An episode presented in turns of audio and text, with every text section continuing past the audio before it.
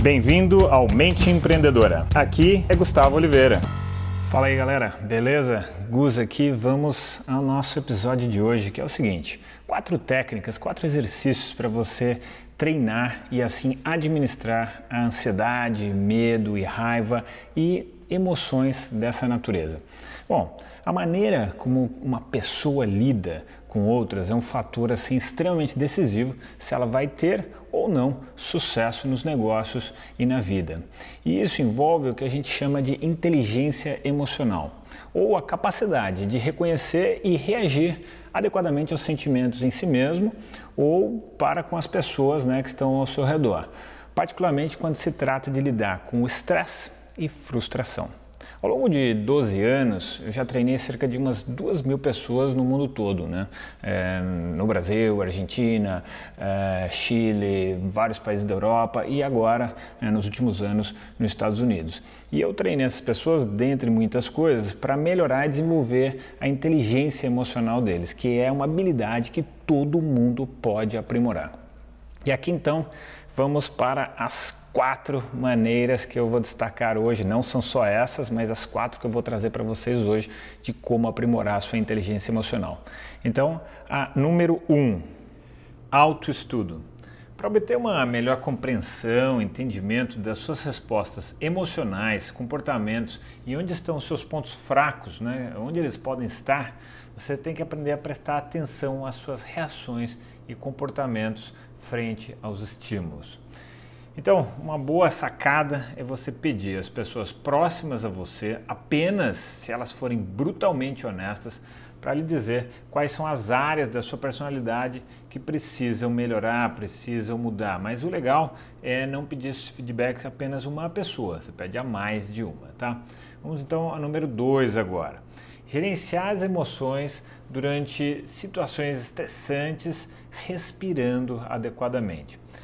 A respiração profunda e ritmada através das narinas e com o rosto, a fisionomia descontraída, é uma das melhores maneiras de você diminuir o estresse no organismo e uma poderosa ferramenta para você administrar melhor a ansiedade, o medo e a raiva. A respiração profunda ela envia uma mensagem ao seu cérebro para se estabilizar e descontrair.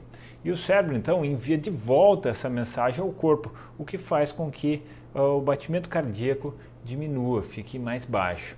E quando você está estável e mais descontraído, você pode gerenciar muito melhor as suas emoções imediatas. Então agora vamos ao número 3, exercício número 3. Canalize suas emoções. Um método muito, muito poderoso de lidar com emoções negativas, não tão boas, é transformar essas, essas energias em algo positivo redirecionando-as para servir como combustível para novos desafios. Deixa eu te dar um exemplo. Né? Em 2009, eu estava expandindo dois negócios bem-sucedidos. Dois anos depois, ambos falharam e o meu dinheiro simplesmente desapareceu. Eu estava sob forte pressão na época, meio frustrado, desapontado por não ter conseguido é, tocar aquilo da maneira que eu imaginava. Mas em vez de deixar as minhas emoções reforçarem uma mentalidade e comportamentos improdutivos, eu tomei uma estrada por cinco horas, comecei a dirigir ali por cinco horas e eu comecei a pensar em maneiras de canalizar o poder, né, a força da frustração para algo positivo. E durante esse tempo eu percebi que minhas falhas realmente me ensinaram muitas lições bem valiosas mesmo sobre como administrar o negócio e as coisas que devem ser evitadas, e não só o negócio em si, mas a pessoa, o profissional, o empreendedor por trás. E depois eu decidi ensinar essas lições a outros. E eu criei um curso que foi muito bem sucedido, foi um grande sucesso e que se tornou um grande ativo meu. E foram os cursos Método de Alta Performance e o programa F15. E por fim, a quarta última técnica seria transmutar suas emoções. Então faz o seguinte, você precisa tentar transformar sentimentos negativos, como raiva, ódio, dor, ciúmes, em coisas positivas, como amor, admiração, compaixão, gentileza. Então, por exemplo, eu tinha um aluno que era atleta profissional de stand-up paddle e às vezes ele ficava emocionalmente instável sempre que um concorrente o provocava ali durante as competições. E isso, claro, afetava negativamente o seu desempenho. Então, eu criei uma resposta de um treinamento comportamental para ele para essas situações. Eu pedi para ele sorrir de volta para toda vez que um concorrente lhe provocasse de uma maneira que o incomodava. E usar a energia da raiva para remar mais forte e intensificar o seu foco.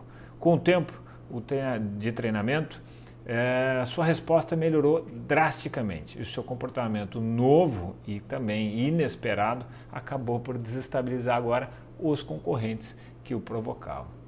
A inveja é uma outra emoção negativa comum. Alguns dos meus alunos admitiram que as conquistas dos outros muitas vezes faziam com que eles se sentissem é, como se não fossem bons o suficiente. Então eu criei um treinamento para eles para transformar o sentimento e substituir aquele sentimento por admiração pelo sucesso da outra pessoa. Eles passaram a ver isso como uma oportunidade de aprender com os pontos fortes da pessoa e que é uma resposta muito mais útil, muito mais produtiva nesse tipo de situações. Bom, galera, se você gostou desse episódio, deixe aqui um comentário nesse episódio, deixe o seu review e acesse meu site gustavooliveira.com.br para mais informações, para saber dos meus cursos, para você assinar minha lista VIP, enfim, dá uma fuçada lá no site e veja o que tem de bom lá, beleza? Deixo para vocês aqui um grande abraço!